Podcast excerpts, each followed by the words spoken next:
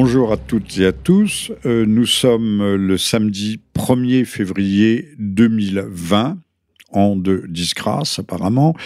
Et nous sommes, nous nous retrouvons pour le 28e libre journal de votre serviteur Jean-Michel Vernochet. Alors, avec pour invité aujourd'hui un homme tout à fait euh, remarquable qui vient de publier un livre que je recommande chaudement sans l'avoir encore lu, qui s'appelle La France face à la nouvelle politique des océans. Reconquérir par la mer. C'est le titre. Et le sous-titre, c'est euh, La France face à la nouvelle géopolitique des océans. Mais le titre, et, j'y tiens beaucoup, est, est, beau, Reconquérir par la mer. Considérant que notre pays a perdu beaucoup de parts de souveraineté et d'indépendance nationale avec la mondialisation, l'Union européenne et l'OTAN, que son deuxième espace maritime au monde lui permettrait, si elle en Alors, avait vous le venez souhait, de le dire, deuxième espace Voilà. maritime, mais euh, souverain, parce qu'il y a aussi maintenant le- l'espace maritime euh, économique. Oui, non, les mais zones c'est- économiques, C'est euh, la loi de Montego Bay, le droit maritime international.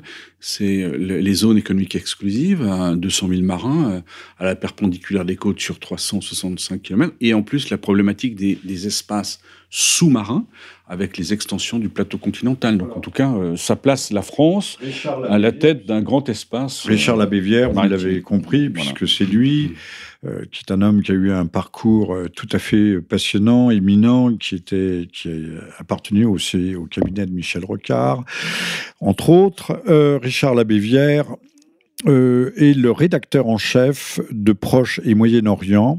Alors, Point .ch. c'est-à-dire la Suisse, et qui est basé à Genève. Euh, donc nous l'avons invité pour parler notamment du plan Trump. Je ne sais pas si vous le qualifiez de plan Trump, euh, d'accord. Euh, de façon tonitruante, on a dit euh, plan de paix, mais je vois pas de quelle paix, mais c'est plutôt un plan de guerre, mais nous allons y revenir, de parler aussi des tensions euh, Est-Ouest, et le- l'Est étant en l'occurrence l'Iran face aux États-Unis. Alors, Richard, pour revenir quand même un instant sur votre livre, La France face à la nouvelle politique des océans, reconquérir par la mer, on sait qu'il y a une distinction classique, celle des thalassocraties, la Grande-Bretagne, pas le Japon, la Grande-Bretagne et, enfin, je réponds, on aurait pu y prétendre à un moment, mais c'est bien fini et c'est déjà bien loin.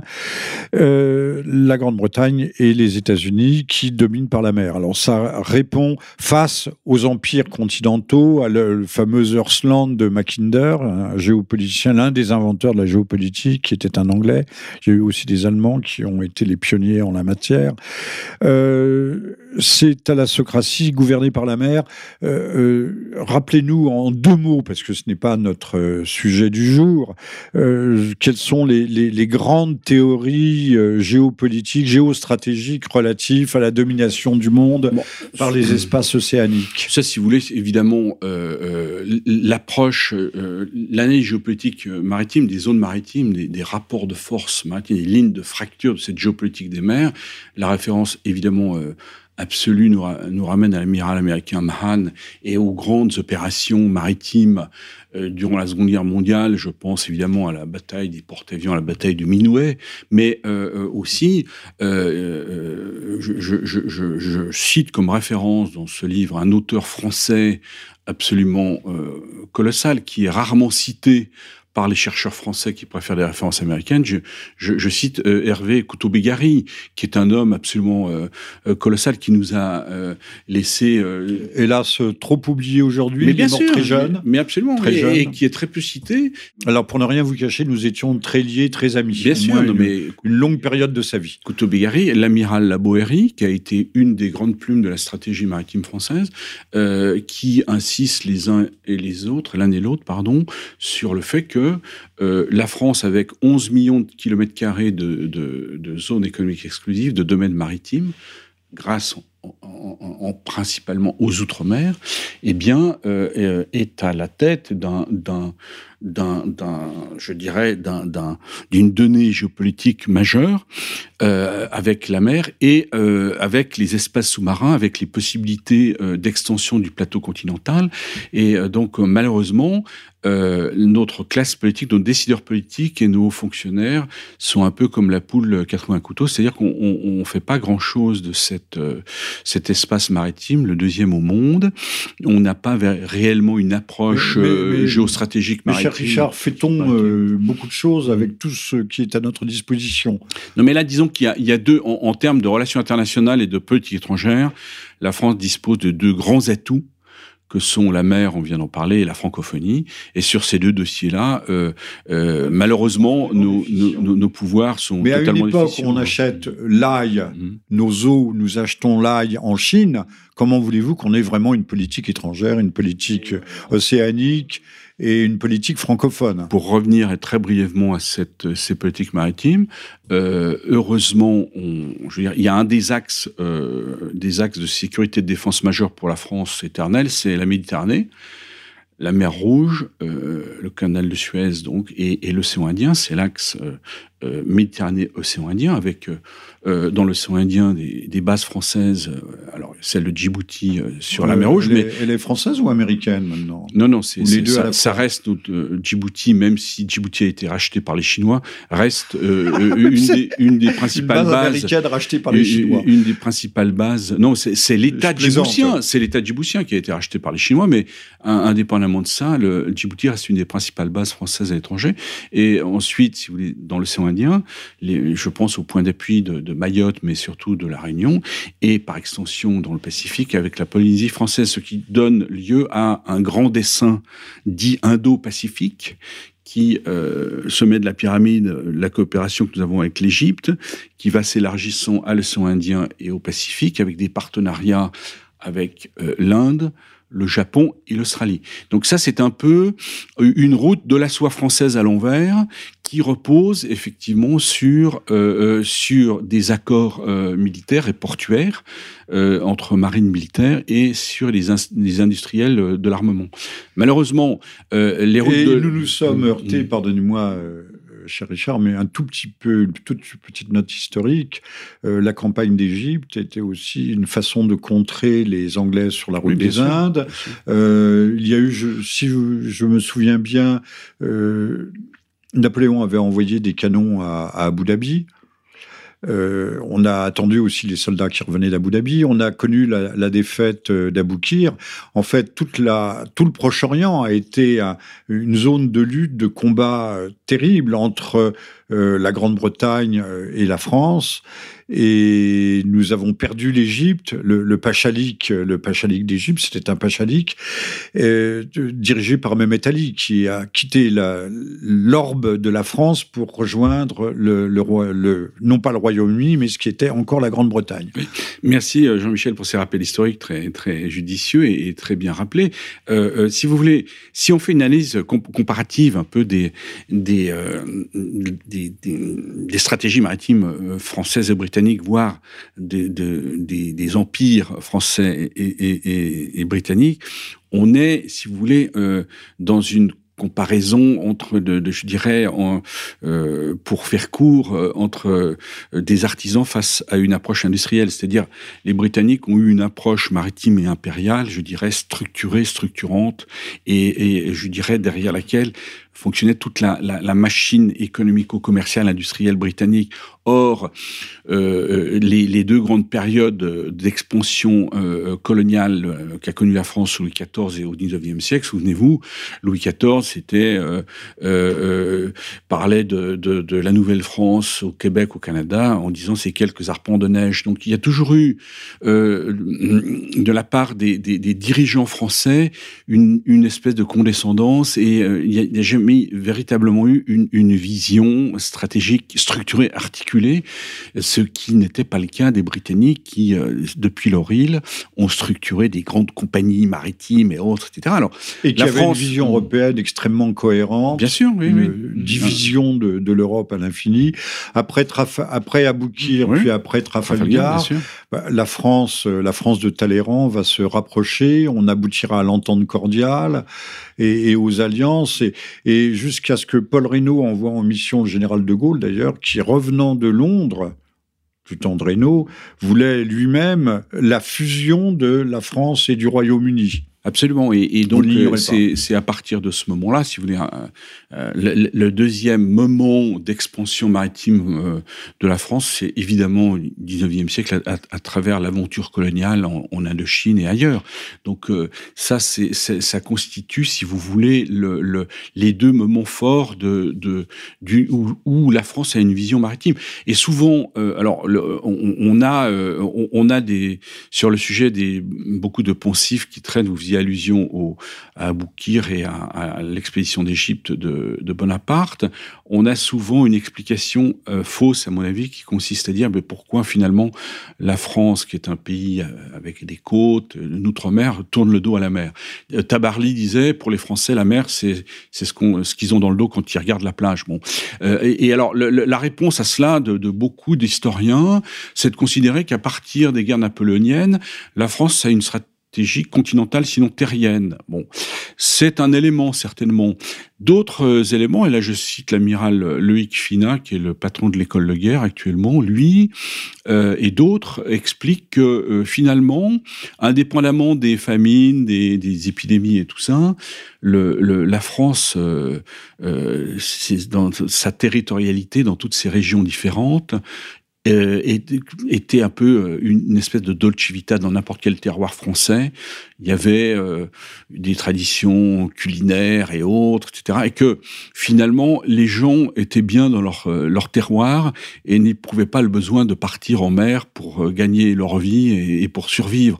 Si vous, oui, on avait les Basques et les Bretons. Oui, mais si, si vous prenez en comparaison les, les, Néerlandais, les, les Bataves, dont, dont la, la majorité du territoire est sous le niveau de la mer, et voir les Britanniques, eux, étaient tenus de prendre la mer pour des raisons de subsistance de, et de survie commerciale, ce qui n'a jamais été le cas de, la France dans toute son histoire, ou combien euh, difficile même sur le plan économique et politique. Et pourtant, nous avons eu de Jacques Cartier qui découvre le Canada. Mais bien sûr, oui, mais justement, ce que j'allais vous dire, c'est que euh, euh, ce qui reste de ces poussières d'empire, ce qui fait aujourd'hui l'immensité de cet espace maritime est lié d'une part à des restes d'approche coloniale et impériale, mais aussi surtout à des aventures euh, personnelles de corsaires, de, de boucaniers, de malouins, de, de basques et autres. ne confondons pas corsaires et pirates, ça n'a rien à voir. Ça n'a rien à voir. Les corsaires, la lettre de course faisait, euh, euh, si vous voulez, avec avec des bateaux privés armés par des souvent des, des malons et des armateurs privés, faisait la, la, guerre aux ennemis de la France, aux Anglais principalement, sinon aux Espagnols, aux, aux Néerlandais et autres, avec des lettres de course où donc ils remettaient leur prise à, la à la, la, monarchie et, on et, pas les prisonniers. Et, ils gardaient une partie de, de, de, de, leur, de leur prise. Les, les pirates, c'est autre chose. Les pirates, eux, agissaient euh, sans foi ni loi comme euh, les flibustiers, les boucaniers et autres, mais qui, euh, si vous voulez, euh, corsaires et pirates français ont permis d'avoir une, une, extension, y compris jusqu'en Asie extrême, ce qui fait qu'aujourd'hui, leur héritage fait que cet espace maritime français fait que, contrairement à la Russie, à la Chine, aux États-Unis, la France est présente sur toutes les mers et les océans du monde. Alors, je rappelle, je rappelle euh, Richard Labévière, que vous venez de publier aujourd'hui même La France face à la nouvelle politique des océans, euh, reconquérir, reconquérir par la, par la mer. Oui, pas reconquérir la mer, mais par la mer. Le titre, le titre est Reconquérir par la mer et le sous-titre est la France face à la nouvelle géopolitique des océans, puisqu'aujourd'hui, euh, euh, avec la mondialisation, l'extension le, du transport maritime... Pensez-vous que ce soit possible? La mer, la mondialisation, c'est la mer, avec avec l'extension des routes de la soie chinoise, avec euh, euh des, des, marines euh, russes qui reviennent dans leur zone de proximité, qui reviennent en Méditerranée, en, en mer Noire et autres, avec des marines émergentes comme l'Inde, le Pakistan, voire le Brésil. Donc plus que jamais, si vous voulez, les lignes de force, les rapports de force de la mondialisation se déversent dans l'eau et sur la mer. Elles sont là, nous les connaissons, nous connaissons les défis, en sommes-nous capables? Euh, y a-t-il un espoir? Après, c'est une question de euh, volonté politique. L'année Macron est-il capable de, construire un deuxième porte-avions? Voilà, c'est tout le problème. Moi, j'ai dans, dans, dans, ce livre, j'ai intitulé un, un chapitre deux porte-avions sinon rien, puisque si vous voulez... Ah bah ça sert à rien d'en avoir un seul. Bah, évidemment, le Charles de Gaulle, qui va être en bout de mission en 2038, il faut 15 ans pour construire un porte-avions.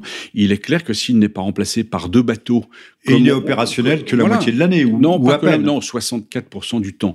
Mais si vous voulez, à l'époque, on avait le, le Foch et le Clémenceau. Quand le Clémenceau était au bassin, le Foch était à la mer et inversement. Là, il est clair que si euh, d'aventure une crise majeure se déclenche, comme par exemple dernièrement en mer d'Azov ou ailleurs, et on doit faire appareiller le, le, le porte-avions alors qu'il est au bassin euh, pour la révision de son, son réacteur nucléaire à Toulon, je veux dire, euh, c'est assez moyen. Et sur le plan stratégique, ça, a, ça affaiblit grandement la crédibilité. Je, je crois qu'on avait envoyé le, le, Charles de Gaulle. Là, je fais, euh, je bondis un peu sur le, le temps présent, l'actualité euh, dans le Golfe, alors que les, je parle du Golfe Persique, bien entendu, alors que les, la flotte américaine s'était retirée au-delà du Golfe d'Oman, au débouché du Golfe d'Oman.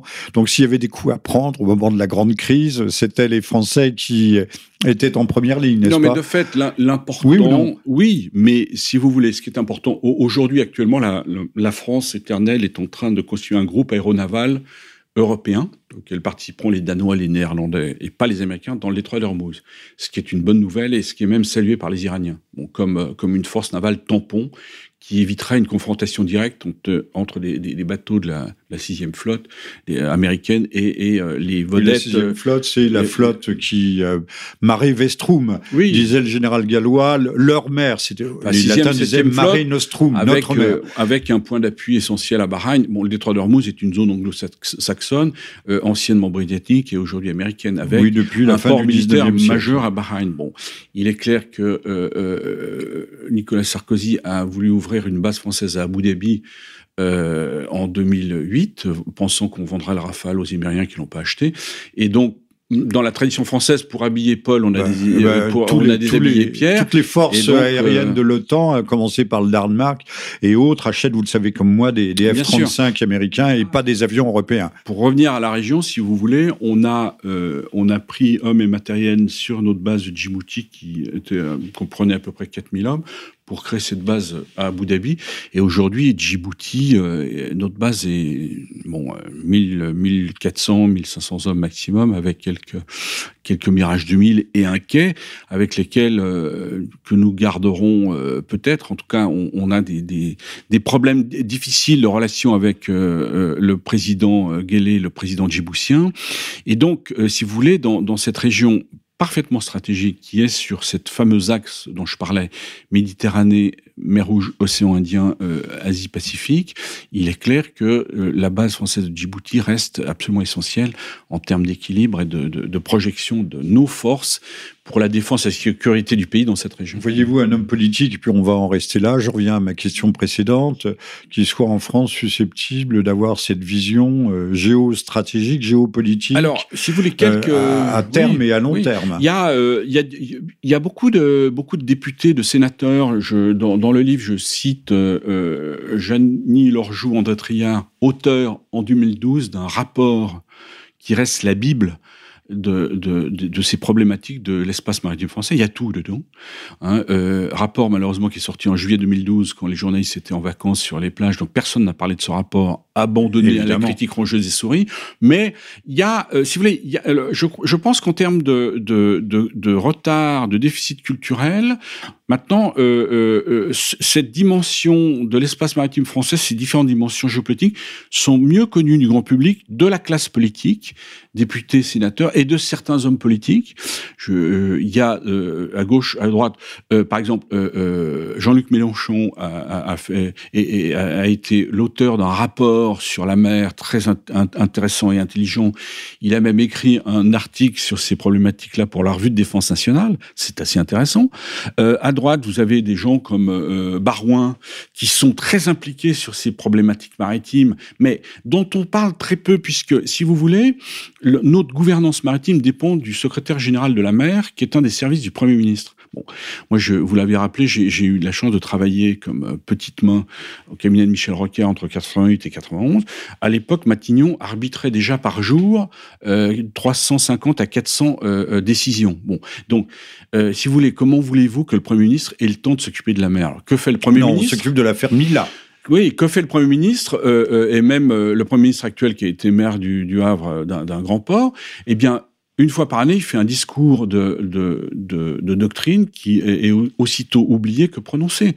Et, donc, le, secrétaire général de la mer, qui est un préfet, n'a pas l'autorité suffisante pour parler et autres. Bon. Alors que la gouvernance maritime avec les préfets maritimes est un bon système. Donc, à tout le moins, sans recréer un ministère de la mer qui n'a jamais très bien fonctionné en termes d'arbitrage ministériel, il est, est toujours très faible face aux, ministères importants que sont Bercy, la Défense, la transition écologique, Le ministère de la mer avait une très grande importance du temps de, de l'Empire. Oui, et non, puis mais après, après de l'Union euh, française. Sous, sous, Mitterrand, il y a eu un, un éphémère euh, ministère de la mer avec, on disait à l'époque, Louis le pain sec, le pain sec à la mer, mais qui, qui n'a pas duré très longtemps. Et euh, on est revenu à cette, euh, cette gouvernance maritime interministérielle qui sollicite plusieurs administrations et plusieurs ministères, qui ne marche pas si mal, mais faudrait-il encore monter d'un cran euh, ce secrétaire général de la mer pour qu'il soit un conseiller maire permanent à disposition des deux têtes du pouvoir exécutif et de, du Premier ministre et du Président de la République, et qu'il incarne lui-même le, le, le, suivi des dossiers maritimes et qu'il ait la, la, liberté de parole et que politiquement il puisse intervenir et, je dirais, incarner ce, ce suivi et, et, et voir l'élaboration d'une véritable stratégie maritime, sinon d'une vraie politique maritime pour la France. Oui, enfin, c'est pas demain la veille. Je rappelle, euh, Richard Labévière, que vous êtes le rédacteur en chef d'un journal qui s'intitule un journal que l'on trouve euh, sur la toile, euh, proche et moyen-orient.ch, oui, qui est diffusé de, depuis Genève, que a, dont on a une livraison euh, tous les lundis. Tous les lundis, oui.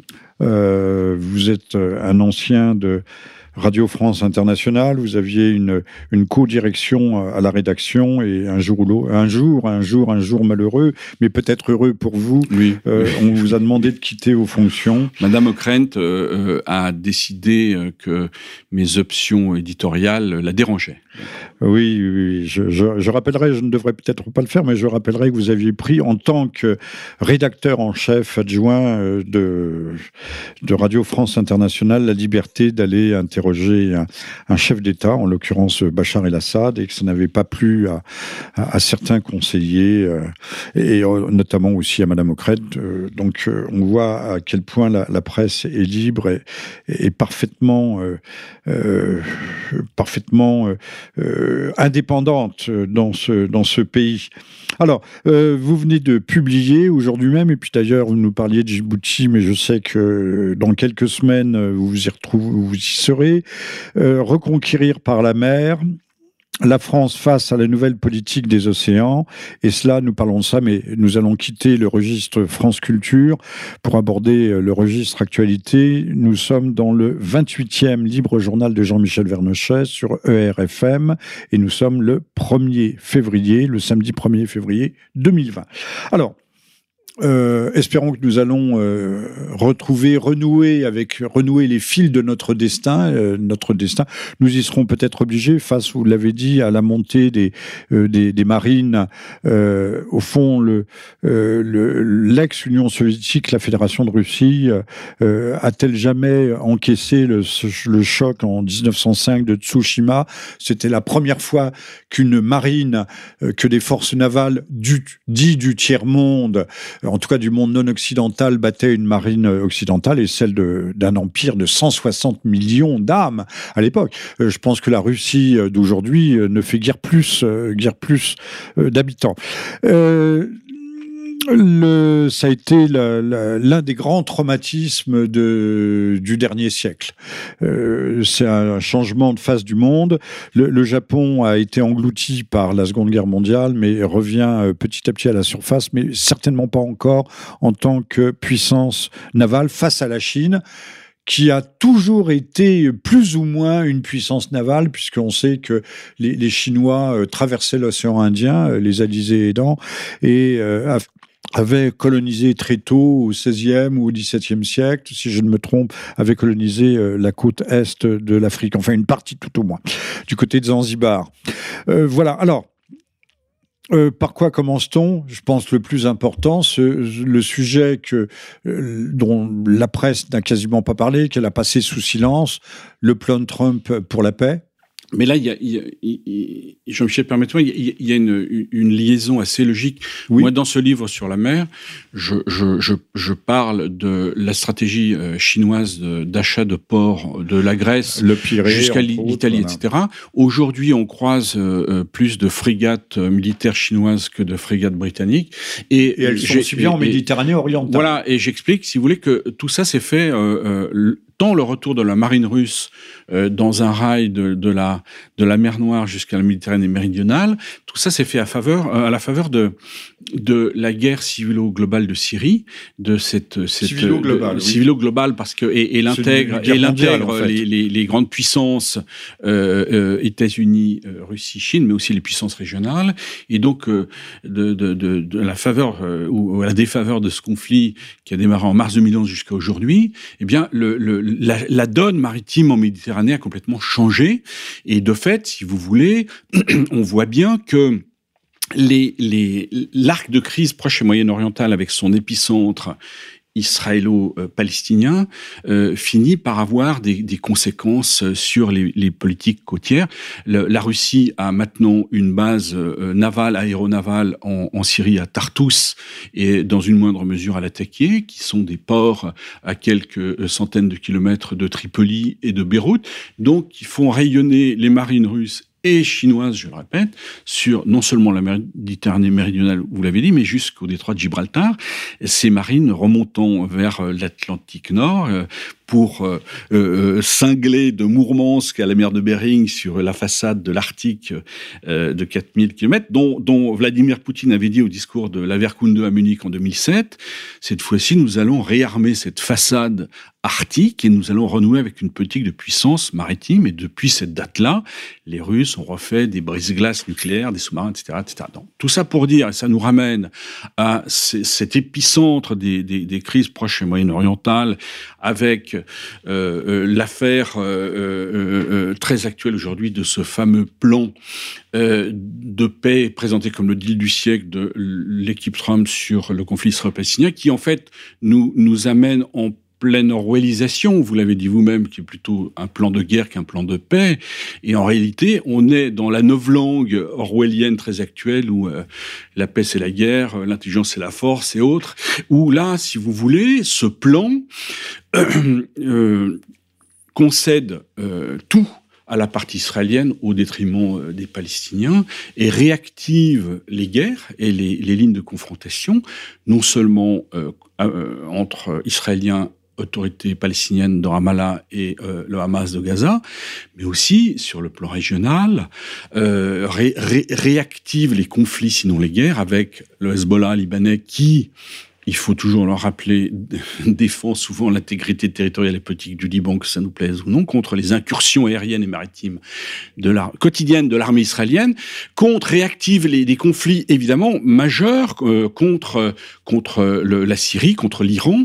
Donc ce, ce, plan de paix qui est, vous l'avez dit, un plan de guerre, réactive et recristallise toutes les, les, les zones de conflit du Proche et du Moyen-Orient. C'est une sorte de repli du, du front du théâtre des opérations, du front sur le. On refait d'Israël une sorte de bastion. Oui. Parce que, arrêtons de dire que Trump est stupide, que non, Jared non, non, Kushner est stupide.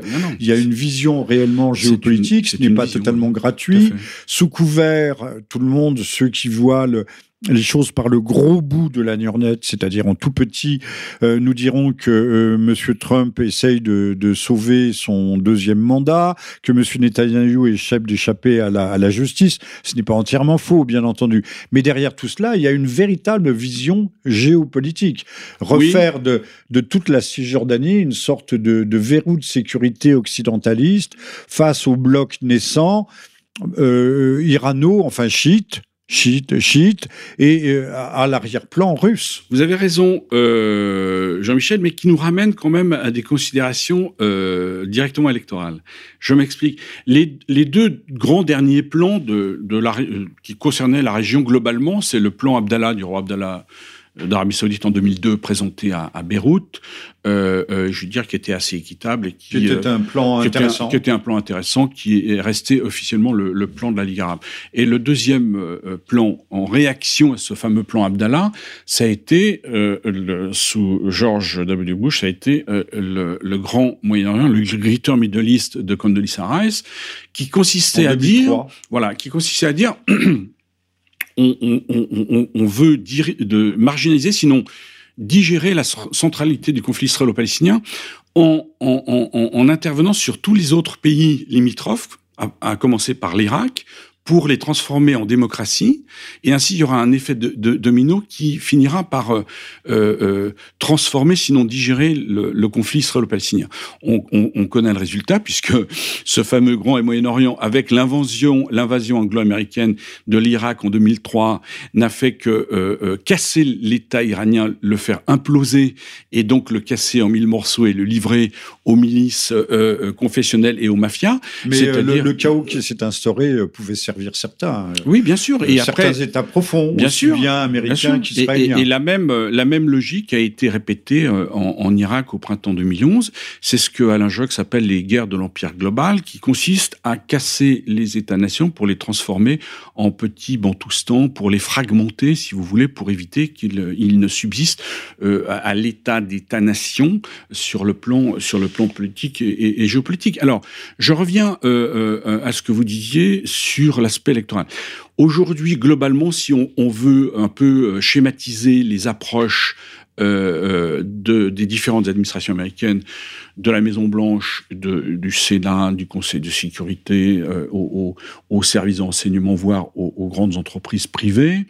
Vous avez globalement deux écoles. Il y a les, les idéologues, les faucons, au premier rang desquels euh, le vice-président Pence, Mike Pompeo et la garde rapprochée de, de, du président Trump, qui sont la plupart évangélistes, hein, qui sont des, des fous furieux sur le plan religieux, c'est-à-dire qui sont pro-israéliens parce qu'ils pensent que selon l'idéologie évangéliste, qu'ils ils, ils convertiront les juifs au final pour euh, préparer l'avènement du Messie. Donc là, le Messie reviendra le jour où les juifs seront euh, tous reconcentrés. Voilà, on est en pleine parousie messianique. Donc ça, c'est le, c'est le compte. Elle représente 60 millions d'électeurs. Oui, c'est 25% des électeurs de, Trump, donc c'est très important. Ça va nous ramener à des considérations électorales. Et la deuxième école face à cela, c'est plutôt les gens du Pentagone ou euh, qui sont euh, qu'on appelle euh, les géopoliticiens opposés aux, idéologues et qui eux effectivement sont plutôt sur la ligne que vous vous indiquiez, qui ont une vision du Proche et du Moyen-Orient pour principalement rester en Irak, pour éviter que ne se constitue la hantise de ce que le petit roi Abdallah Jordani appelait l'écharpe, le couloir ou l'autoroute chiite, allant de la Perse éternelle jusqu'au Liban euh, méditerranéen en passant par l'Irak. Bon. Mais tout ça pour dire que je crois que euh, ces différentes décisions comme l'assassinat de Soleimani, du général Soleimani, le numéro 2 du régime iranien, ce plan a une, une, visée profondément à court terme profondément électorale.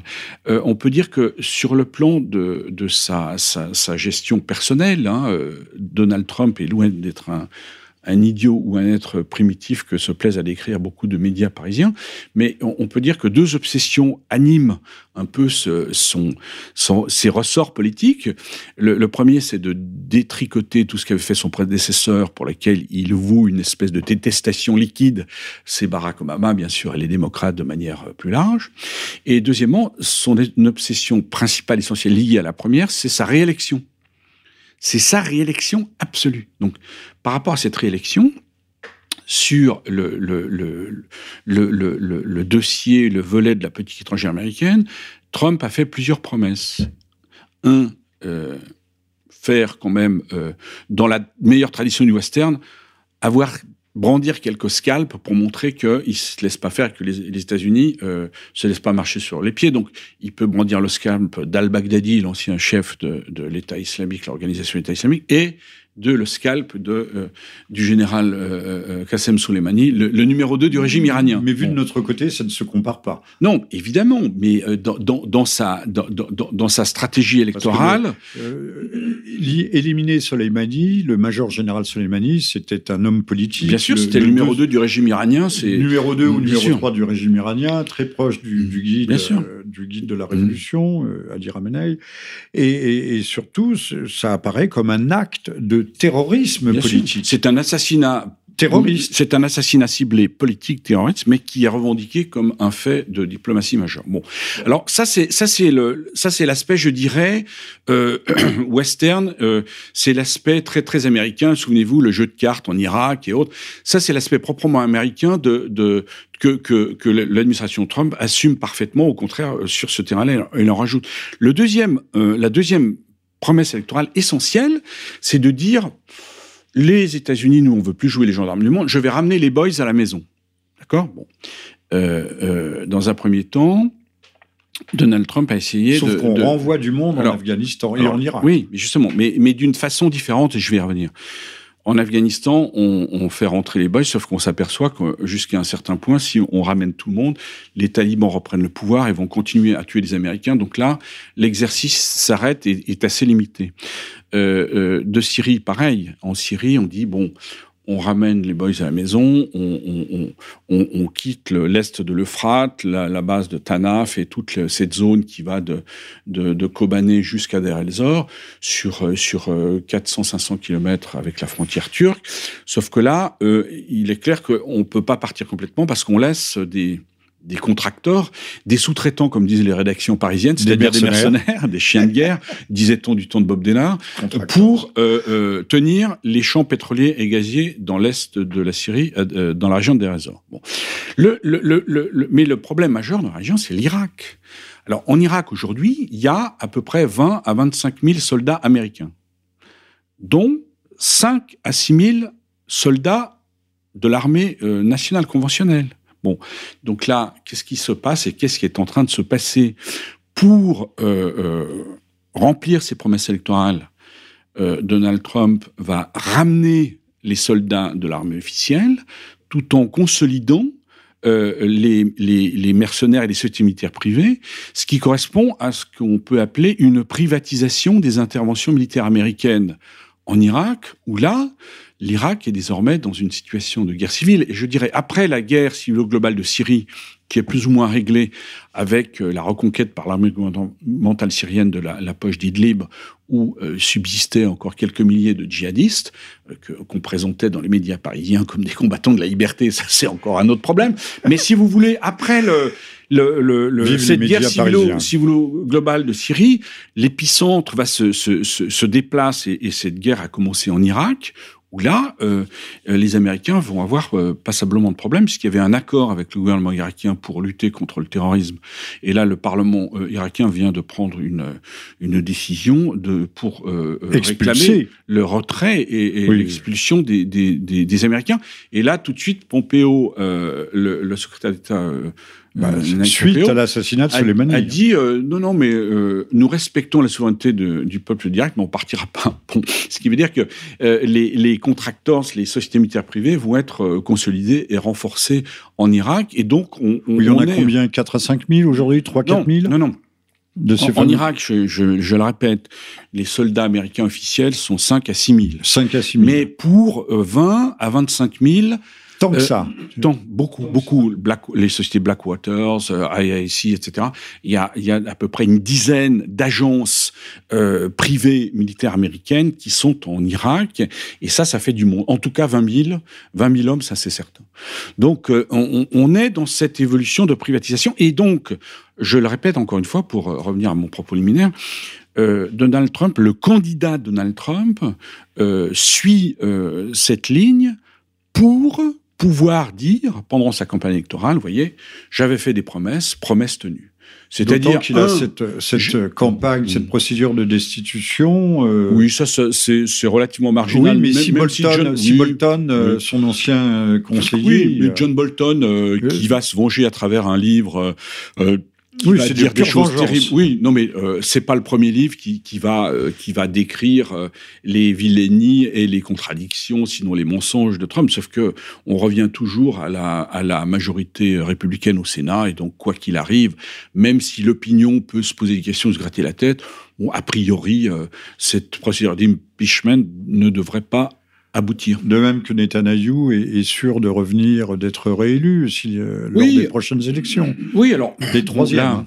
Là, là ce, qui, ce qui est quand même, euh, vous parlez de, de Netanyahou, moi je, je parle, quand je parle d'Israël, maintenant je parle du régime de Tel Aviv ou de régime, du régime de Netanyahou, puisqu'il est de mode de parler du régime de Bachar al-Assad. Bon, euh, faisons la même chose pour la partie israélienne, mais ce qui, ce qui a été assez scandaleux dernièrement, c'est de voir euh, ce, ce, ce, criminel de guerre qui est euh, traîné devant les tribunaux de son propre pays, détourné, instrumentalisé euh, une commémoration mémorielle sur l'Holocauste pour, un, euh, traîner l'Iran dans la boue en traitant l'Iran de pays le plus antisémite. Appelant à la guerre contre l'Iran. Appelant à la guerre contre l'Iran. Et deux. 40 chefs d'État et de voilà, gouvernement. Et deux, pour nous vendre son État juif entre guillemets. C'est-à-dire euh, qui n'est pas un État juif entre guillemets, c'est la dénomination oui, depuis un an ou bien deux. Sûr, oui, parce que c'est un État, c'est le seul État ethnique voilà, au monde. Voilà, c'est, Il y en a pas d'autre. C'est un État, si vous voulez, qui euh, le, le, il y a une loi de la Knesset qui a avalisé cette décision, qui consolide Israël l'État juif. Voilà, c'est ça, qui, un qui, État ethnique. voilà, qui consolide euh, euh, dans, dans le contexte de cet État ethnique euh, un, un fonctionnement d'apartheid où les libertés civiles et politiques pleines et entières vont aux citoyens euh, juifs, alors que les autres, bon, n'ont pas les mêmes droits. On est dans une dimitude euh, inversée. Et donc là, euh, si vous voulez, dans le contexte de ces commémorations qui d'abord légitimement et principalement, même si elles ont lieu, mais auraient dû avoir lieu en premier, en première ligne en Allemagne, en Europe, c'est-à-dire sur les lieux mêmes des camps d'extermination. Il n'y a jamais eu de camp d'extermination en Allemagne, et, en Pologne. Et, pas, et, pas, non, mais quand je dis, euh, je, je, parle de l'Allemagne et, oui, des pays, c'est la machinerie, oui, de la le machinerie, transport, de... etc., etc. Mais, mais si vous voulez, il est clair que quand, euh, même si M. Macron euh, fait quelques euh, bons mots et, exercices de confrontation avec la police israélienne à l'entrée de, euh, de Sainte-Anne à Jérusalem. Bon, je veux dire, ce qui est proprement scandaleux, c'est d'avoir adoubé et cautionné Netanyahou, un, un, un, criminel de guerre qui devrait être traîné devant la Cour pénale internationale pour le, les massacres. Le, je veux dire, quotidiennement, la soldatesse israélienne continue à tuer des femmes et des enfants dans les territoires palestiniens occupés. Et ça, je veux dire, profitant de, de ce détournement de, de commémoration pour euh, attaquer Alors, frontalement l'Iran. Macron a quand même dit qu'on ne pouvait pas se servir de la mémoire et des morts. Il y a un tout petit bout de phrase, oui, bien sûr, la mémoire mais, et des morts, euh, pour justifier les politiques euh, du temps présent. Mais ça, la presse oui, ne les, oui. n'a pas repris ce petit bout de phrase. Et là, euh, non seulement le, la presse a très peu euh, commenté cela, mais, mais dans la fausse comparaison entre le coup de sang de, de Jacques Chirac en 96, quand il, il, il, il, veut saluer les Palestiniens dans, dans, à Jérusalem-Est et que la police israélienne l'empêche, qu'il il, il, il, sort son fameux histo son mot historique uh, You want to go back my, uh, my country? Enfin bon dans son anglais oui, je, reviens, voilà. je reprends l'avion tout de voilà. suite si vous m'emmerdez. Euh, là dans ce contexte là Jacques Chirac vient d'obtenir un cessez-le-feu dans les territoires israélo-palestiniens et à l'époque euh, excusez-moi du peu la diplomatie française a une approche elle sur, a encore une approche elle a encore une approche or aujourd'hui euh, Monsieur Macron va euh, à Jérusalem, il, peut aller dans la région. Je dirais euh, l'approche, la diplomatie française sur sur sur les conflits régionaux, c'est encéphalogramme plein. Nous n'avons rien à proposer. La France éternelle n'a plus rien à proposer au Proche Moyen-Orient. quand il y a eu ce, ce, grand motif de tension et le, les, les, frappes iraniennes sur la base d'Aïn el-Assad, on en est quand même officiellement maintenant à plus de 70, pas morts, mais 70 blessés. Oui, parce le... que des, des, des, hélicoptères ont, ont, ont été euh, orientés sur des hôpitaux israéliens, on voit un peu plus. Mais, mais bon, si vous oui, voulez, ça Mais euh, j'en je, reviens à cela. Il y a eu un grand moment de tension. On a vu toute l'Europe, pour revenir à renouer avec notre propos, toute l'Europe s'est alignée derrière les États-Unis en cas de. Alors que nous étions, euh, à l'évidence, euh, le, les agresseurs. On ne tue pas le, le, deuxième ou le troisième personnage euh, en, politique et diplomatique dans un pays au moment, je rappellerai, Richard, que celui-ci avait engagé un rapprochement entre l'Iran, en tout cas avait entrepris des négociations avec l'Arabie saoudite. Oui, absolument. Oui, il y a, eu, euh, vous faites bien de rappeler, il y a eu deux tentatives de médiation. Il y a eu les efforts louables de président Macron au moment de l'Assemblée générale des Nations unies pour essayer de, tenter de, en fait, de faire se rencontrer le président San Rouhani et le président Trump. Bon, malheureusement, euh, euh, les, Iraniens étaient prêts à le faire, les, Américains, et, à commencer par Donald Trump lui-même, toujours par rapport à son électorat, je dirais pro-israélien sinon évangéliste, eh bien, euh, et c'était un, un, chrétien un, sioniste, un, un, chrétien sioniste, c'était inconcevable pour euh, la Maison Blanche. Maintenant, le, le, ensuite, à la suite de ça, il y a eu effectivement euh, différentes tentatives de, de, de médiation euh, entre l'Iran et l'Arabie Saoudite, notamment à propos du dossier yéménite qui pour euh, la partie saoudienne est un fiasco absolu. Donc là, euh, si vous voulez, il y avait, il y a encore, tout n'est pas complètement euh, euh, enterré, mais il y a des signes de, de reprise de contact euh, entre l'Arabie saoudite et l'Iran, les Iraniens faisant preuve d'un réel pragmatisme sur le plan diplomatique.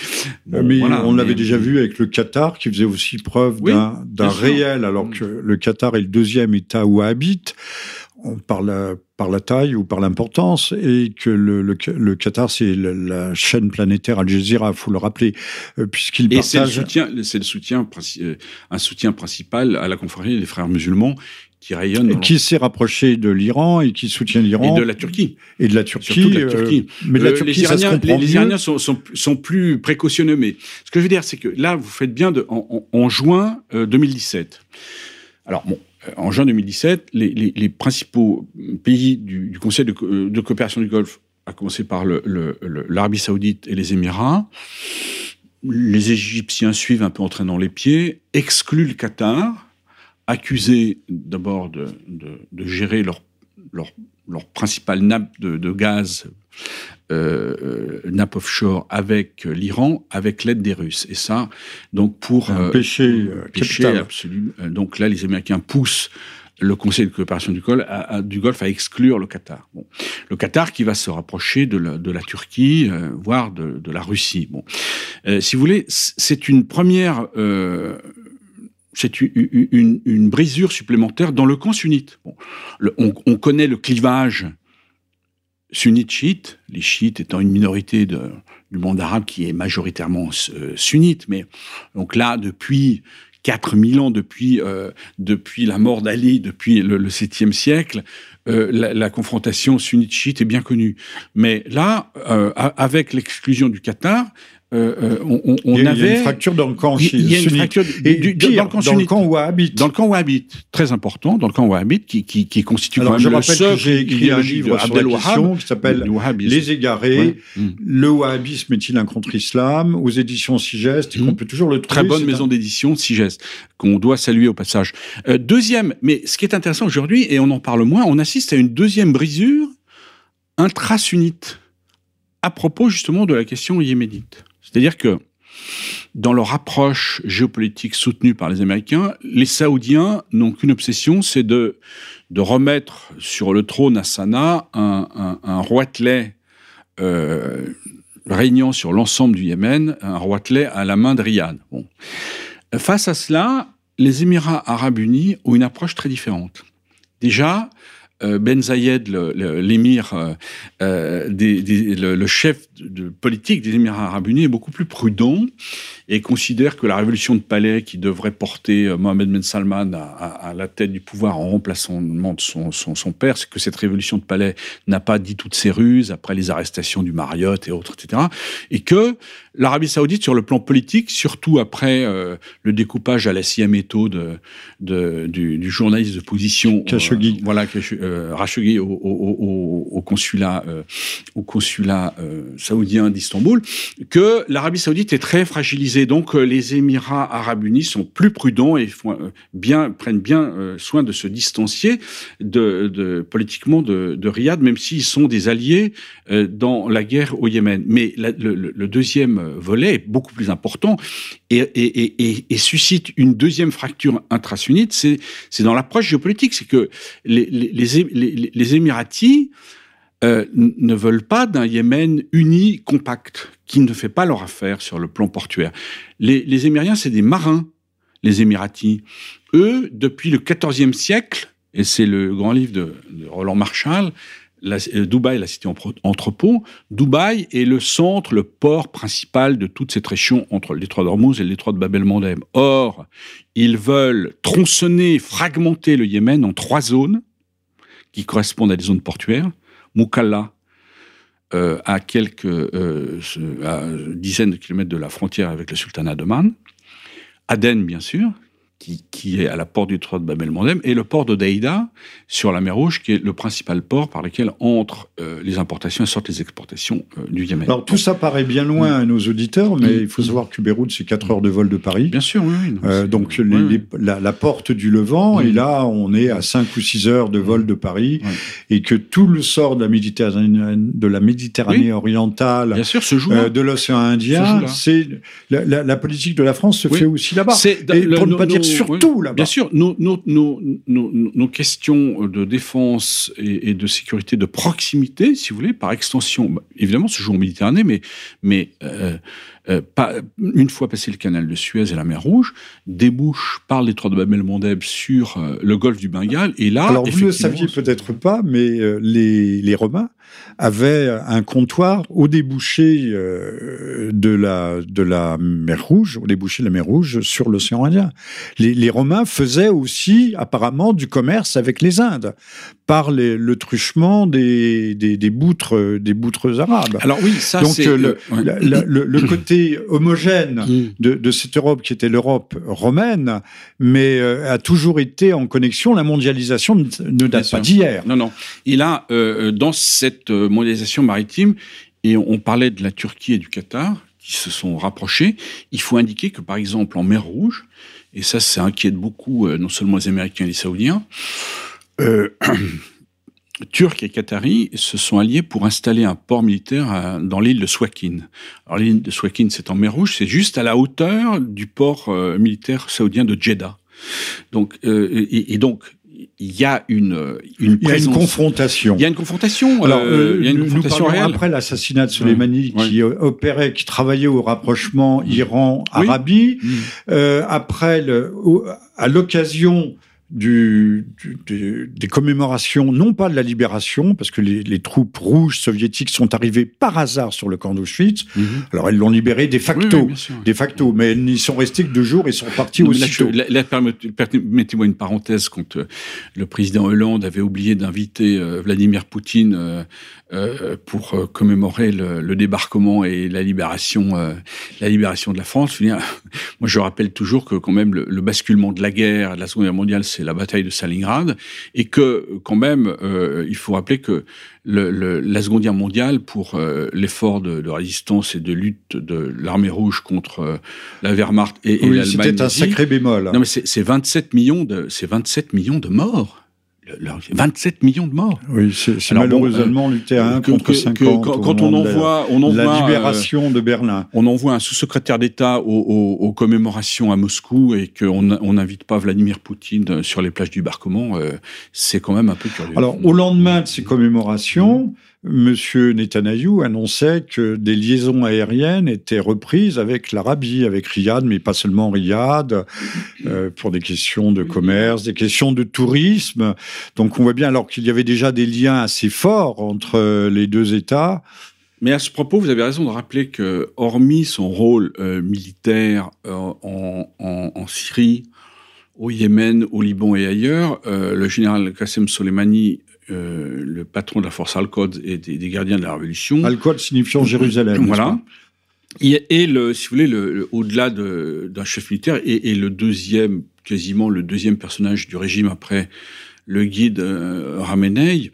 Et donc, il, est, il avait... donc, avant le euh, président Rouhani. Voilà, il avait très très avant le président Rouhani et euh, je dirais euh, voire même euh, avant le Larijani, le président du Parlement, qui est aussi qui a un rôle très important, voire même le président du Conseil iranien de sécurité. Euh, Mahmoud Mais si, si vous voulez, il est clair que le général Soleimani était engagé dans un processus bon, de rapprochement, c'est peut-être un peu fort, mais en tout cas, il avait jeté d'ouverture, voilà, d'ouverture et de d'une approche essayant de d'avoir de, pragmatique, une, une approche essayant de nouer un, un lien, d'ouvrir les discussions avec Riyad qui, semble-t-il, vu les problèmes que Riyad connaît sur le plan intérieur et au Yémen, était plutôt euh, à l'écoute et, euh, et, ce processus aurait pu euh, avancer.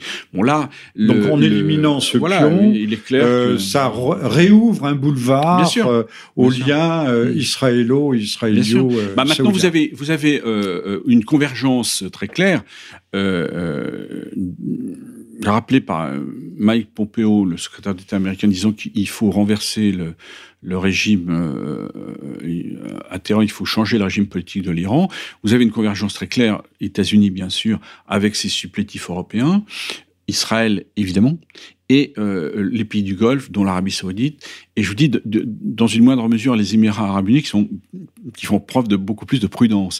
Les Égyptiens euh, euh n'achètent pas ce genre d'histoire. Le maréchal Sissi, on peut lui reprocher beaucoup de choses, mais il est en train de moderniser son pays, il vient de moderniser le canal de Suez. Il a une approche certainement très brutale vis-à-vis -vis des frères musulmans de, son, sa propre position politique, mais Avec un mais, pays qui compte au moins 40% de chômage chez les moins oui, de 25 ans. bien sûr. Non, mais la, la, la, la, question sociale est une bombe à retardement en Égypte et ça date pas d'aujourd'hui. Mais, mais, en tout cas, mais en tout cas, la diplomatie égyptienne, euh, si vous voulez, euh, euh, cherche un point pivot, un point d'équilibre entre euh, entre Washington et Moscou. Alors Richard Labévière, euh, vous êtes notre invité aujourd'hui dans le 28e Libre Journal de Jean-Michel Vernochet. Ce samedi 1er février 2020. Vous êtes l'auteur, il vient de paraître, et juste avant votre départ pour Djibouti, de reconquérir par la mer la France face à la nouvelle politique des océans. Alors, je crois que les, Américains ne font pas le distinguo entre océan et mer. Euh, tout est mer, même euh, l'Atlantique est une mer, de même qu'ils ne font pas le distinguo entre fleuve et, rivière. Euh, ils diront la rivière Seine, ce qui donne des, des couacs de traduction hallucinants, parce que les traducteurs ne connaissent plus leur langue d'origine, principalement. Euh, un livre que je ne saurais trop recommander, qui fait, qui fait suite à, une production littéraire assez importante. Je rappelle que euh, vous publiez chaque semaine des un éditorial remarquable dans Proche et C'est-à-dire la Suisse, publié à Genève.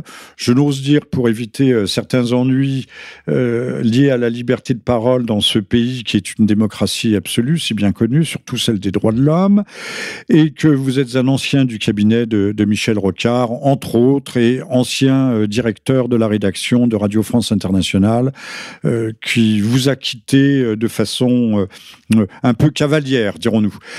On a bien compris que les champs de bataille du Proche-Orient, qui nous semblent loin, encore que la France est le seul pays à rapatrier les anciens djihadistes. Euh, on va leur faire des procès qui dureront des années, qui coûteront des fortunes, euh, sur lesquels on ne trouvera rien, on les relâchera dans la nature. D'ailleurs, on en relâche constamment dans la nature en pensant qu'ils se sont assagis et que les loups se sont mués en moutons. Euh, mais quand on sait ce qu'est le fanatisme religieux, notamment le fanatisme wahhabite, on sait très bien que le cas est assez improbable.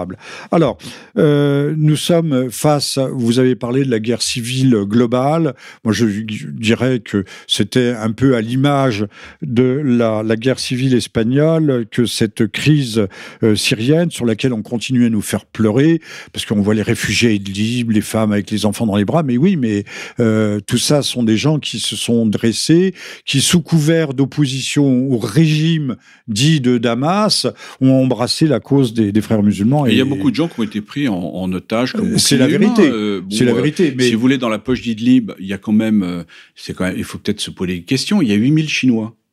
Euh, dont 3000 combattants avec leurs familles, des Ouïghours, des Ouïghours qui, voilà. viennent du Xinjiang, du nord-ouest chinois, qui ont été amenés en Syrie euh, par la Turquie avec les bons soins à l'époque des services spéciaux turcs qui oui, faut parce que les Ouïghours sont des turcophones oui, bien sûr qu'il faut le rappeler euh, euh, euh, services spéciaux turcs qui ont favorisé l'émergence de, de, de Daesh de l'organisation État islamique qui dont, dont la préhistoire euh, démarre dans le Kurdistan d'Irak bien avant euh, la chute de Mossoul bien avant 2014 et, bon là il y a quand même des responsabilités à, à et les rappeler. combattants de Daesh qui étaient euh, 100, 150 000, on ne sait pas combattants, euh, comptaient plus de environ 100 nationalités ou 80 nationalités. Donc on voit bien que c'était une guerre mondiale avec un bloc occidentalo-arabe. Caucase beaucoup euh, des, des, gens venaient de, du Caucase, d'où la réaction des très ferme, des Ouzbeks, d'où la réaction très ferme du président Poutine en, en, à l'Assemblée générale des Nations Unies en septembre 2015, qui propose aux Occidentaux, aux Américains, à la France, à la Grande-Bretagne, aux membres permanents du Conseil de sécurité, de constituer une, une seule et même coalition antiterroriste. Et à cette époque-là, les Occidentaux ont renvoyé euh, Vladimir Poutine à, à, ses chères études. Oui, ils et donc, renvoyé euh, sur voilà, les roses. Euh, bon, voilà, c'est tout cela, malheureusement, euh, n'a fait que conforter... Et on parlait de contracteurs, du mercenaires, on en était arrivé à la conclusion, mais même euh, le, le, New York Times euh, l'évoquait, et même parfois de façon extrêmement explicite, les, les, les, armées de Daesh étaient au fond des supplétifs de l'Occident, pour ne pas dire dans certains cas des mercenaires. Oui, mais souvenez-vous, le, le, juge Marceau avait brandi des photos à l'Assemblée nationale de, de, de missiles Milan et de fusils d'assaut FAMAS qui s'étaient retrouvés aux mains de Katiba, oui, des, des, armements de, français, de Jabhat al-Nusra qui prenait des villages chrétiens. Jabhat al-Nusra, c'est Al-Qaïda. Euh, voilà, c'est Al-Qaïda en Mais Syrie. on change de camp comme de chemise. Et, et là, si vous voulez, on enfin, avait euh, le, le, président Hollande avait reconnu qu'on avait livré des armes à l'armée syrienne libre à l'époque, qui était l'antichambre de toutes les, les crèmeries djihadistes de l'époque. Ceux qui faisaient du bon boulot, nous disait. Voilà, euh, Laurent Fabius, disait que les petits gars de Nosra faisaient du bon boulot, et donc ces armes françaises s'étaient retrouvées dans, dans les mains des groupes islamistes les plus radicaux. Et le juge Marceau avait, avait, avait montré les photos à l'Assemblée nationale. Et sur le, là, le, le, le cette intervention spectaculaire avait eu au moins le mérite d'interrompre et de ces livraisons d'armement. Mais euh, vous le rappeliez à l'époque, la, la politique de M. Laurent Fabius, ministre des Affaires étrangères, c'était de soutenir euh, des groupes djihadistes, euh, Nosra, dont vous vous rappelez Al-Qaïda en Syrie, si vous voulez, qui, euh, qui égorgeaient des chrétiens, euh, euh, prioritairement des chrétiens en Syrie, maronites et, et, grecs, et, et, grecs orthodoxes et ailleurs.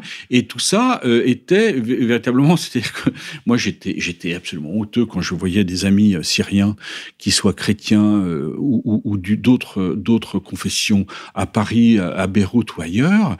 Et les gens me disaient, mais qu'est-ce que fait la France Où est votre pays Vous êtes devenu fou. Alors, c'est sur ces gens-là que nous pleurons. Alors, je ne parle pas des familles euh, qui, qui, ont été prises en otage, qui sont les familles de ces terroristes, qui sont aujourd'hui bombardés à Idlib par les, les, forces de la Fédération de Russie. Oui. C'est très vilain de bombarder. Mais enfin, bon, mais, euh, une guerre. Que faire Que faire? on, on, Une guerre. Si, vous, si l'armée gouvernementale syrienne veut reconquérir la dernière partie de, de son territoire et recouvrer sa, sa pleine et entière Quand ce sont des bombes américaines, ce Bien sont sûr. des bonnes bombes sûr, démocratiques, libérales. Quand ce sont des bombes russes, ce sont des vilaines bombes. Et euh, tout le monde pleure à chaudes larmes euh, dans les médias français. Non, mais là, on est dans un je, délire je rappelle de que les Américains, pour libérer, entre guillemets, puisqu'ils n'ont jamais libéré, ils ont envahi la France c'est le mot officiel. Les Anglais et les Américains ont envahi la France, ont fait plus de 70 000 morts par leur bombardement. Non mais euh, pour, pour, revenir dans la région, souvenez-vous à l'époque, l'armée américaine aidait à libérer Mossoul, alors qu'au même moment, euh, euh, Alep était assiégé par l'armée nationale syrienne. Excusez-moi du peu, dans, dans Alep Est, oui, les, les nationales, c'est-à-dire bah oui, dans, Al-Qaïda. Dans, dans, Alep Est, les, les, les, gens qui tenaient Alep Est, c'était des, des c'était Al-Qaïda, c'était euh, les, les, et les qui bombardaient tous les jours mais, euh, le Alep Ouest, bien sûr. Où il y avait et là, là, si vous voulez, à, à, à cette époque-là, en décembre 2016, l'armée gouvernementale syrienne aidée par la Russie, par l'Iran et par le Hezbollah libanais euh, arrive à reconquérir Alep Est, qu'est-ce qu'on n'a pas entendu dans Alep martyr, Alep assiégé, etc., etc. Et là, on a remis le couvert sur euh, Idlib, où, euh, vous voyez, les, médias français multiplient les reportages sur les réfugiés. Et alors, ce qui est très curieux, c'est que moi, je connais bien Idlib, où j'ai été souvent depuis, depuis 20, 20, 30 ans, où je vais en Syrie. L'armée, l'aviation syrienne et russe bombardait des hôpitaux. Alors, à Idlib, euh, tout d'un coup, on se, se, retrouvait avec 60 hôpitaux. Je veux dire, Idlib, il y avait vaguement quelques dispensaires. Les hôpitaux principaux étaient sur Alep, qui est pas très loin. Mais là, non, c'est une cinquantaine de kilomètres. Tout, oui, tout, tout à coup, si vous voulez, les aviations euh, syriennes et russes bombardaient des une soixantaine d'hôpitaux et des écoles prioritairement. Et on voyait ces fameux casques blancs qui sont en fait... Euh, casque blanc, euh, casque blanc euh, là il faut rappeler, qui est une, ONG au service des, des, des, groupes djihadistes, créée par un, un, un responsable du MI6 britannique qui a été étrangement assassiné à Istanbul il y a quelques mois et on ne sait pas pourquoi. Bon, eh bien, si vous voulez, on, on, on a eu un déferlement de propagande pour euh, euh, Mais ça marche expliquer, à, fond la caisse pour expliquer que et Alep et Idlib étaient assiégés par euh, euh l'armée syrienne, qui est quand même l'armée nationale et gouvernementale, euh, pour réduire et, et, et, neutraliser les derniers groupes terroristes qui étaient euh, engagés sur, le territoire syrien. les Alaouites le, et le clan de Bachar al-Assad, parce qu'il y a des clans aussi. Chez oui, mais bien sûr. C'est l'Orient, hein, il est ainsi fait. Euh, et, le, le, pire des monstres, le pire des bouchers, le pire des Personne n'a dit que, que Bachar al-Assad euh, pourrait demain être président de la Confédération helvétique. Personne dit que Bachar al-Assad est, un grand humaniste. Il se trouve que dans cette région, euh, euh la Syrie... On abat surtout les régimes laïcs, voilà. qui sont des régimes forts, mais qui tiennent Exactement. du temps de Saddam Hussein. On pouvait sortir les femmes femmes bah, sortir dans la rue sans risquer d'être d'être agressées. Comme en Libye, comme euh, je veux dire, excusez-moi du peu, mais depuis le déclenchement de cette euh, crise en Syrie depuis mars 2011, effectivement, les pays occidentaux, euh, les États-Unis, la Grande-Bretagne et, et, la France éternelle n'ont eu de cesse que de soutenir euh, les formations qui voulaient abattre euh, un régime, euh, un régime laïque qui s'appuie sur les minorités. Moi, j'ai des j'ai des amis euh, chrétiens maronites ou grecs orthodoxes à Damas qui n'aiment pas forcément Bachar al-Assad, mais qui me disent si il il est de nouveau candidat pour les présidentielles, nous voterons pour lui. Pourquoi? Avant la guerre, la Syrie c'était 24 millions d'habitants, 55% de sunnites, 45% de minorités alaouites, chiites, chrétiennes, orthodoxes, maronites, syriaques et autres, arméniens, druzes, etc. Donc, euh, euh, pour des raisons historiques, depuis les 1970, les Ismaéliens, effectivement, les, les amis de, de l'Agacan, eh bien, le, le, le, le, le choix de, de, de, ce pouvoir qui n'est pas alaouite, euh, essentiellement alaouite, puisque le numéro 2 du régime Ali Mamlouk est sunnite, Boussena Chaban est, grec orthodoxe et autres, donc il faut pas non plus réduire comme on dit, le régime de Bachar al-Assad un régime alaouite, qui est complètement faux. Euh, comme le premier ministre de Saddam Hussein, Tariq Aziz, oui, était chrétien, bien sûr. Était mm. chrétien. Donc là, il faut être un peu prudent et éviter les raccourcis et le dualisme et euh, cesser de nous faire la morale sur euh, le boucher Bachar al-Assad et les gentils révolutionnaires syriens qui n'existent pas. On nous a présenté le début de la confrontation en mars 2011 à, à Dera comme des manifestations pacifiques je veux dire, moi, j'étais adhérent en juin 2011, un mois après. On m'a bien expliqué et j'ai eu vu des images de, ça a été des, des manifestations de confrontation d'une population majoritairement sunnite contre les signes du pouvoir alaouite, avec des tireurs embusqués, euh, le village magé de Keffieh qui, avec des M16 américains, depuis les toits, tirait sur, tout ça, tirait, tirait sur l'armée, euh, sur l'armée syrienne. Donc, euh, dans ces cas-là, l'armée syrienne, si on lui tire dessus, elle va pas répondre par des gaz lacrymogènes et, euh, et, euh, et, matraquer les gens. Elle, elle, elle, riposte et il y a 10-15 morts et, et, le, et, et c'est parti. Donc euh, il, faut, il faut être précis et de savoir bien, de, de, de, de bien savoir de quoi l'on parle exactement et de faire du terrain et de, l'enquête véritable et pas simplement relayer le, le, les couvertures de propagande telles que pu faire Le Monde ou Libération. Ancien ou la grand patron des, des médias, quel regard mm. portez-vous sur les, les médias occidentaux, français en particulier, pour leur façon si objective de... Non, mais moi, pour ma part, j'ai une, carte de presse depuis 40 ans. Je trouve que l'évolution des médias parisiens est catastrophique. Je préfère m'adresser à Ouest-France, à Sud-Ouest, euh, à, la, montagne ou, euh, à la presse alsacienne ou à la presse de province, à la, comme on dit la PQR, qui est beaucoup moins idéologisée et beaucoup moins instrumentalisée que la, la, grande presse parisienne quotidienne, écrite et hebdomadaire. Je ne parle pas des hebdomadaires, je ne parle pas de ce qu'est devenu l'Express. Le grand journal de Servan-Schreiber et de Giroud est devenu véritablement un torchon. Je ne parle pas de, de, de, de, de l'Obs qui tombe des mains, je ne parle pas du point de M. Franz-Olivier Gisbert qui fait, euh, qui relaie la propagande israélienne chaque semaine dans ses éditoriaux. Bon, euh, euh Le Monde, euh, Pierre Péan l'avait analysé depuis le début des années 80 avec l'arrivée du triumvirat du démantèlement Alain Plenel, Colombani euh, et Minck. Le Monde n'est plus du tout un journal de référence, c'est devenu une marque, mais sur les, conflits du Proche-Moyen-Orient dont nous parlons, euh, font réellement œuvre de propagande. Le correspondant du Monde à Beyrouth que je connais couvre la Syrie et, n'y met jamais les pieds. Je n'ai jamais vu un journaliste du Monde sur le terrain en Syrie, à part peut-être Jean-Pierre Rémy qui a fait quelques incursions pour ramener soi-disant des des des, euh, et pour des échantillons le contraire de ce qu'il avait vu. Des, échantillons d'armes d'armements chimiques sur lesquels qui sont aujourd'hui euh, complètement démentis mais, bien sûr euh, par l'OIAC par, par et, et, au premier rang par l'organisation d'interdiction des armements chimiques qui est basée à La Haye. Bon, tout ça Mais ça la presse ne parle pas de non, ces non non de tout ces ça rapports. tout ça euh, nous donne euh, une, alors que ça une évolution les bombardements de la France et voilà, des États-Unis. on, on, peut se demander si aujourd'hui en France la France dont on dit qu'elle est le pays des droits de l'homme et la liberté d'expression euh, je veux dire, euh, vous êtes journaliste, euh, j'ai encore une carte de presse. je veux dire, aujourd'hui, si vous ne marchez pas dans les clous de l'idéologie dominante, vous êtes privé de débouchés éditorial et d'expression indépendamment Donc, de votre émission si et d'autres radios. Si Voilà. vous ne vous prostituez pas, Oui, vous, bien sûr. non, vous mais, êtes condamné à être chômeur. et- et moi, je suis très inquiet sur l'évolution de la presse parisienne essentiellement. Je vous dis, le- la presse de la presse province, paradoxalement, a beaucoup plus de liberté euh, et, et fait une meilleure Mhm. couverture des crises internationales, encore par le biais de l'AFP ou de Ouest France, par exemple, Oui, absolument. et Ouest France. euh, qui donne la parole de temps en euh, temps la- la- au grand spécialiste de l'Irak qui est Gilles Munier. Oui, La Montagne ou le ou euh, Sud-Ouest sont des journaux qui se tiennent beaucoup mieux que les, les grands quotidiens parisiens. Peut-être avec une une nuance près sur euh, pour pour le Figaro où Renaud Girard continue à faire un vrai travail parce que il connaît bien, il va sur le terrain. Mais bon, voilà. Mais mais sinon, l'évolution des de, de- des médias parisiens est quand même un peu curieuse.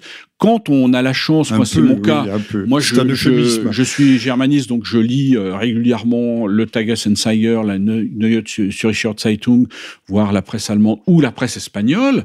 Je veux dire, le, le, le, le- la presse espagnole, la presse euh, allemande, la presse suisse, la presse britannique est beaucoup plus pluraliste, ouverte que ne l'est aujourd'hui la presse française, qui est au garde à vous, qui est mise au pas et qui, euh, qui peut. Et la euh, loi bien sûr, alors oui, ça va oui. améliorer les choses je, je, On ne se préoccupe pas vis, du euh, tout de la pornographie, non, euh, sur non, non, la cyberpornographie, ça, ça ne pose pas de problème. moi, Mais la malpensance, Bien sûr. le crime orwellien, puisqu'on parle, on parle même plus de langue de bois, Mm, mm. on est au-delà de la langue de bois, Mm. mais la langue orwellienne, elle, au contraire, euh, euh, bannit tout justement toute liberté d'expression, de communication, d'information. là, euh, ça renvoie à des problèmes euh, qui touchent euh, la liberté d'expression de la presse, on en a parlé, mais aussi euh, l'édition. Je veux dire, les, les- les grandes, les grandes maisons d'édition françaises sont sous tutelle. Les éditions Grasset ne publient rien sans téléphoner à Tel Aviv. Je, je- je caricature un peu. Euh, les, peine. éditions, les éditions Fayard, depuis la mort de, de- de notre regretté cher Claude Durand, euh, reprise par la, la fille de François Closet, c'est une catastrophe. C'est euh, amenez-moi euh, le, des mémoires inédites sur la vie sexuelle de Macron ou des uns et des autres. Là, on publie, mais bon, donc l'évolution des éditions Fayard sont désastreuses. Je parle pas du Seuil et, et de et des grandes maisons d'édition, mais on connaît dans l'édition ce qu'on connaît plus ou moins dans la presse, c'est-à-dire que on est dans une restriction de, de, de, de, de- de- des marges de manœuvre de la liberté d'expression. de Requiem pour la liberté d'expression et d'information dans ce pays. Ça, c'est absolument. Alors, nous nous acheminons vers la conclusion. Je vais vous redonner la parole pour le, le mot final. Euh, Richard Labévière, je rappelle que vous êtes le, le directeur de la rédaction de Proche et Moyen-Orient.ch, c'est-à-dire c'est publié à Genève. Dans la ville de. Rousseau. Pardon Dans la ville de Rousseau. Dans la ville de Rousseau, et justement pour des raisons de, liberté d'expression. Et... pas du tout pour des raisons fiscales, contrairement à ce qu'on pourrait croire. il, faut mieux, il vaut mieux le préciser que vous venez de publier aujourd'hui ou hier, nous sommes le premier, le samedi 1er février, et vous êtes à l'écoute, vous étiez à l'écoute du 28e libre journal de Jean-Michel Vernochet sur ERFM, euh, que vous venez de publier Reconquérir par la mer la France face à la nouvelle politique des océans. Euh, la France était une puissance navale, elle aurait un grand intérêt à le revenir, peut-être au moment d'ailleurs où nous allons euh, brader, lâcher la Nouvelle-Calédonie qui a été reprise en main par la Nouvelle-Zélande, plutôt par l'Australie en ce qui concerne les, mines de nickel. Euh, mais, mais là, là, moi je me souviens, on parlait de ça, parce que comme vous le savez, après le, les événements d'Ouvéa, Michel Rocard avait été très très engagé pour dénouer la crise en Nouvelle-Calédonie. La, la, question concernant nos outre-mer, elle est claire.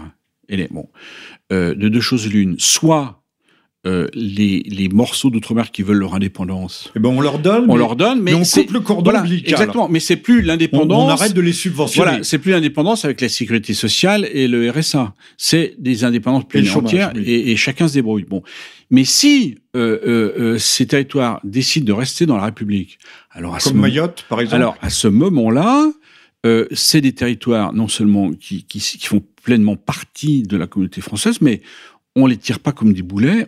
On, de, de, de, de, problèmes, on en fait des atouts compte tenu justement de leur, les zones économiques exclusives, l'espace maritime qu'ils garantissent, dont ils sont garants. Et qui a pris une importance avec la mondialisation, avec les conteneurs qui font le tour de la planète en permanence. Et là, on décide, et, on décide à partir de l'outre-mer, d'avoir, euh, nous Français, une véritable stratégie maritime pour déboucher sur ce que j'appelle le troisième cercle d'une véritable politique maritime portée par le président de la République. Richard, quand on parle des nouvelles routes de la soie, la, majeure partie de ces nouvelles routes de la soie chinoises, mais il y a aussi les routes de la soie russes, mm. sont des routes maritimes. Oui, absolument. Qui passent par le détroit de Malacca. Euh, il y a, euh, on a avec l'Indo-Pacifique une, euh, une vision française un peu de, de, de route de la soie à l'envers qui consiste, je le répète, à consolider l'axe euh, de sécurité majeure pour la France, axe stratégique, rappelé par Arnaud Dangean dans la revue euh, stratégique de défense et de sécurité remis au président de la République l'année dernière. Euh, l'axe donc Méditerranée, mer Rouge, océan Indien, mais qui s'élargit à l'Asie-Pacifique avec des partenariats militaires industriels avec l'Inde, avec l'Australie et avec, dans une moindre mesure, avec le Japon. Bon, cette stratégie indo-pacifique, c'est un grand dessin qui, pour l'instant, reste une affaire de marins et d'industriels, mais qui, qui, qui, qui, euh, qui, pourrait se consolider sur le plan diplomatique, voire sur le plan économique. et ça, ça pourrait être une, une alternative aux routes de la. Nous évoquions tout à l'heure Hervé Couteau-Bigari, saluons sa mémoire, bien sûr. qui voyait, mais il n'était certainement pas le seul, qui voyait dans le bassin indo-pacifique la nouvelle Méditerranée du 21e siècle. Oui, absolument. C'est-à-dire, si vous voulez, si on suit euh, ce segment qui nous emmène de Toulon euh, jusqu'à Papette, et, eh bien, on est, on est dans un continuum proprement méditerranéen qui refait de Mare Nostrum, Mare Bellum, qui refait de, de la Méditerranée, de notre proximité, une mer euh, globale, une mer stratégique, absolument stratégique pour les intérêts euh, de la France, pour la défense de sa, défense et sa sécurité. Eh bien, cher Richard, ce sera le, mot de la fin. Je vous remercie. Je rappelle que vous étiez à l'écoute du 28e Libre Journal de Jean-Michel Vernochet avec Richard Labévière, grand journaliste, grand spécialiste de la géopolitique maritime, mais également du Proche et du Moyen-Orient, que l'on peut retrouver sur son site proche et moyen-orient.ch. Merci à vous. Tous les lundis. Oui, tous les, tous les lundis. Merci encore. à très très bientôt.